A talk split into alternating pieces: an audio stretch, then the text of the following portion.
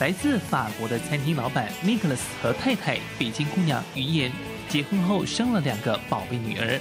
为了给小孩更好的生活环境，夫妻俩决定学习孟母三迁，在北京、香港与台湾之间选择来到台湾。北京到冬天很冷的，没有办法让小孩自由自在的在户外进行活动。我们是个冬天十二月份来的，然后我们到了台湾，就像现在，就是一件衬衫，他觉得哇，这气候很舒服。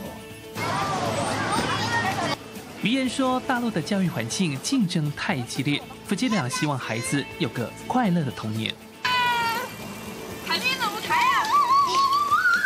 What I like about Taiwan is that there's some similarity with France. And we can have, find the quality of life uh, similar to my hometown. I can take the, the metro and go to the, to, to, to, to, to the beach. I can uh, just do bicycle. Uh, and I think it's very good to raise children.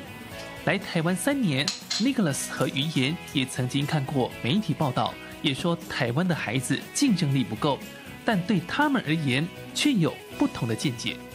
小孩子竞争力在于他自己，而不是说我们此时此刻灌输给他多少东西。啊、我们大陆的讲法是说，哎，不要让小孩输在起跑线上。